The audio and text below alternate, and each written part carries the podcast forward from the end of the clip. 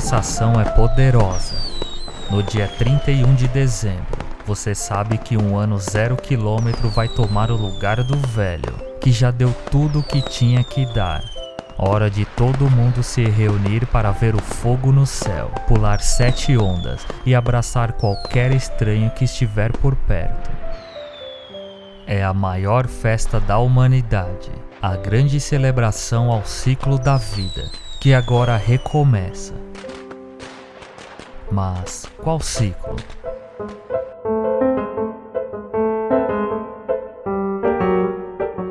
A geometria da vida é implacavelmente reta. Você fica mais velho a cada virada de ano e pronto. Não acontece nada de sobrenatural na noite do dia primeiro. A ilusão de que as viradas de ano significam algo, algo grande e bom, é universal. E é graças a ela que você está aqui, vivo isso porque cada um de nós é descendente de alguém que sobreviveu à maior crise econômica da história. A única que teve potencial de riscar a humanidade da face da Terra.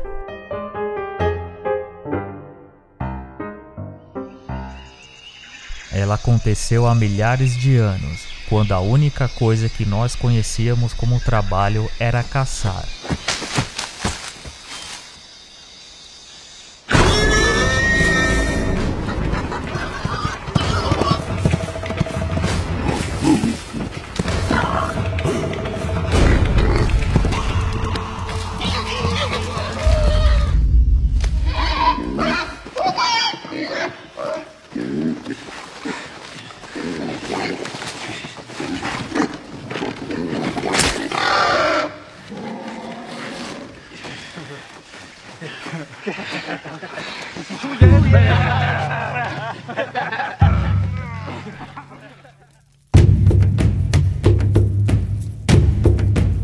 Às vésperas de 11.000 a.C., o modo de vida dos caçadores estava no auge.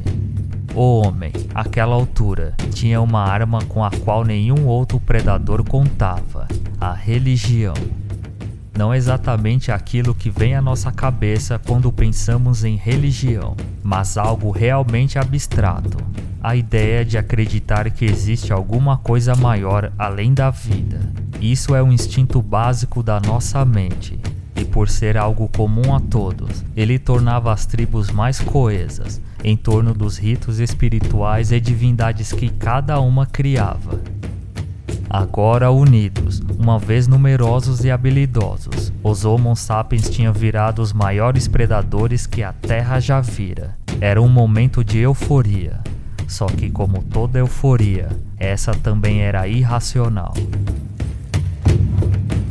A caça indiscriminada tinha diminuído a quantidade de animais selvagens disponíveis.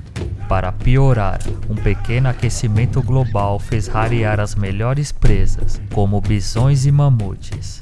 Daquela vez, o aquecimento não foi culpa nossa, era só o fim de mais uma era glacial.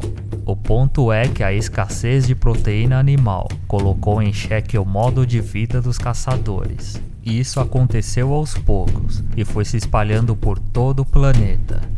Naqueles dias a vida era em tribos de 100, 150 pessoas, que quando entravam em contato umas com as outras, era para guerrear. Cada um viveu uma escassez a seu tempo, e foi mais de uma. Só que olhando daqui de longe, a junção desses problemas esparsos pode ser visto como uma grande crise global. A solução para sair desta crise foi parecida com a última que tivemos. O que os bancos centrais fizeram para aplacar a crise global, que começou em 2008, foi imprimir dinheiro, tanto lá fora como no Brasil.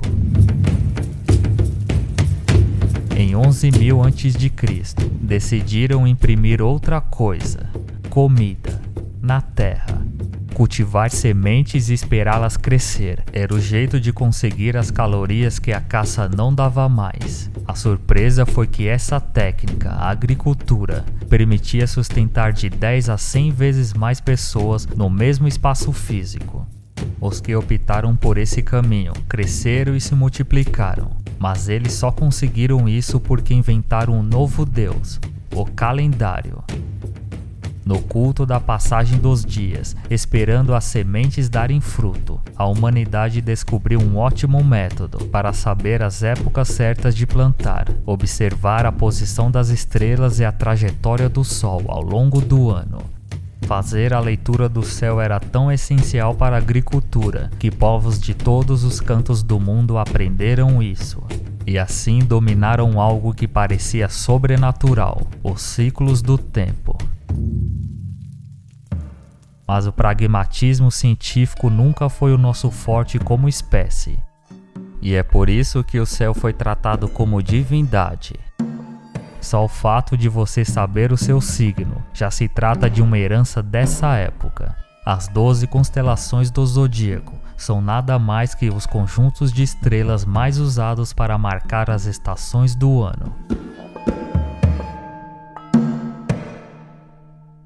Esse mesmo impulso de divinizar as coisas que levou à felicidade instintiva de se entregar a rituais como pular sete ondas. É esse impulso que faz a vida parecer feita de ciclos. As colheitas é que são de fato cíclicas. Nossos ancestrais imprimiram na cultura humana a ideia de que a própria vida se renova a cada ano, e festejar essas renovações era fundamental para que continuássemos vivos. O Ano Novo é uma das festas para marcar o auge do frio no hemisfério norte. A outra é o Natal. Na ausência de um instinto biológico tão forte quanto das formigas para acumular comida, a sensação de que um evento super importante estava para acontecer, bem no meio da estação fria, fazia nossos ancestrais agir exatamente como elas, economizando para ter banquetes na época de fome. E cada geração transmitiu para suas crianças que aquele era o momento mais especial do ano. Era mesmo, e ainda é. Trata-se do momento em que comemoramos a sobrevivência da espécie humana, pelo menos até a próxima grande crise chegar.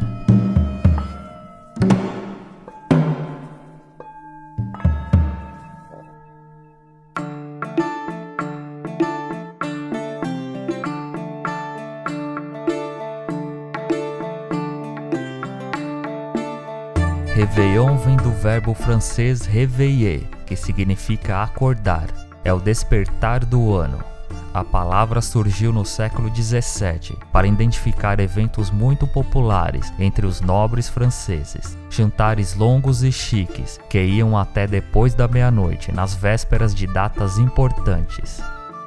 Esses regabofes gastronômicos noturnos eram realizados várias vezes ao ano, mas com o tempo foram ficando para o Ano Novo. No século XIX, o Réveillon virou moda nas colônias e áreas de influência da França, que eram muitas, já que ela era a superpotência cultural na época. No Brasil, os primeiros Réveillons foram realizados na corte de Dom Pedro II, no Rio, e logo copiados pelas elites paulistas.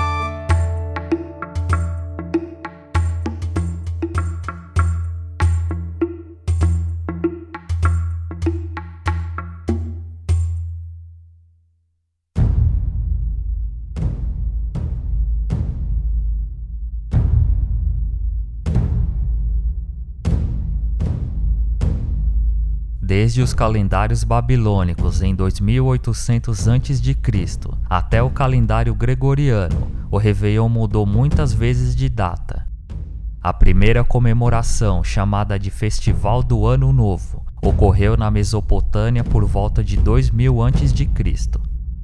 Na Babilônia, a festa começava na ocasião da lua nova, indicando o equinócio da primavera, ou seja, um dos momentos em que o sol se aproximava da linha do Equador, onde os dias e noites têm a mesma duração. No calendário atual, isto ocorre em meados de março, mais precisamente em 19 de março, data em que os espirituais comemoram o Ano Novo Esotérico.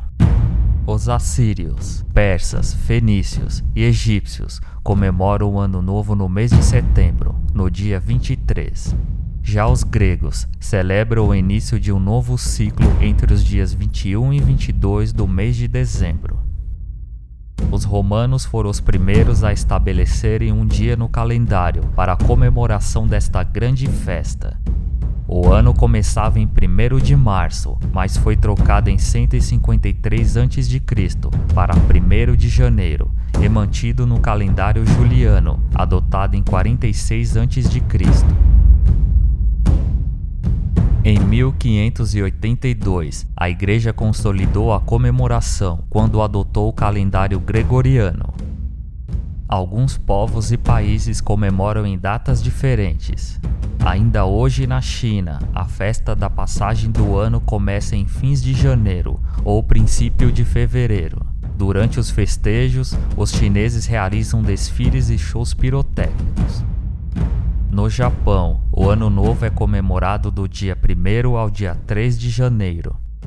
A comunidade judíaca tem seu próprio calendário e sua festa de Ano Novo, ou Rosh Hashanah, a festa das trombetas, dura dois dias do mês de Shireh, que ocorre em meados de setembro ao início de outubro do calendário gregoriano. Para os islâmicos, o Ano Novo é celebrado em meados de maio, marcando um novo início. A contagem corresponde ao aniversário de Égira, cujo ano zero corresponde ao nosso ano de 622, pois nesta ocasião o profeta Maomé deixou a cidade de Meca estabelecendo-se em Medina.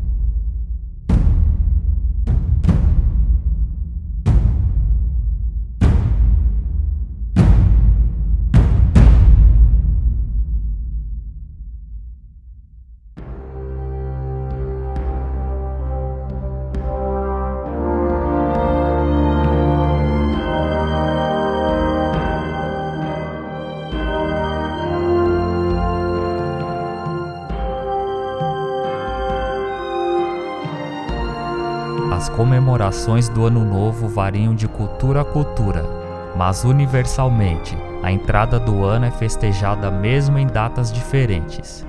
O nosso calendário é originário dos romanos, com a contagem dos dias, meses e anos.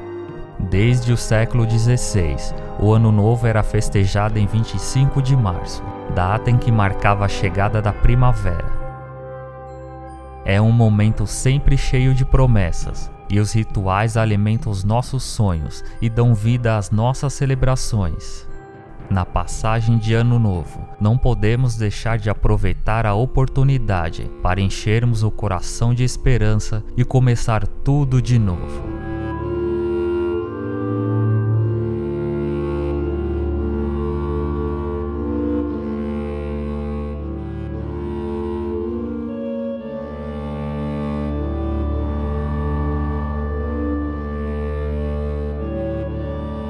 Eu sou Evandro Pinheiro e este foi o último episódio de 2016 do Averiguei o Mistério. Envie suas sugestões, críticas e elogios para o e-mail averigueiomistério@gmail.com ou pelas redes sociais. Siga o arroba averigueiom no Twitter e o Evandro Underline Boss. Curta a página facebook.com barra não esqueçam de avaliar o podcast no iTunes. Deixem suas estrelinhas e digam o que estão achando. Muito obrigado a todos que acompanham o podcast. Obrigado pelo carinho, pelos elogios e críticas, por fazerem o podcast crescer e melhorar a cada episódio. Essa semana eu recebi uma caneca de presente dos ouvintes Ricardo Procópio e Matheus Messias, do site giges.com.br e ainda veio personalizada com meu nome e o nome do podcast. Adorei o presente, obrigado mais uma vez pelo carinho e não precisava se incomodar. Que 2017 seja um ano repleto de mistérios para que possamos averiguar. Obrigado mais uma vez por ouvir e até o próximo mistério e boas festas.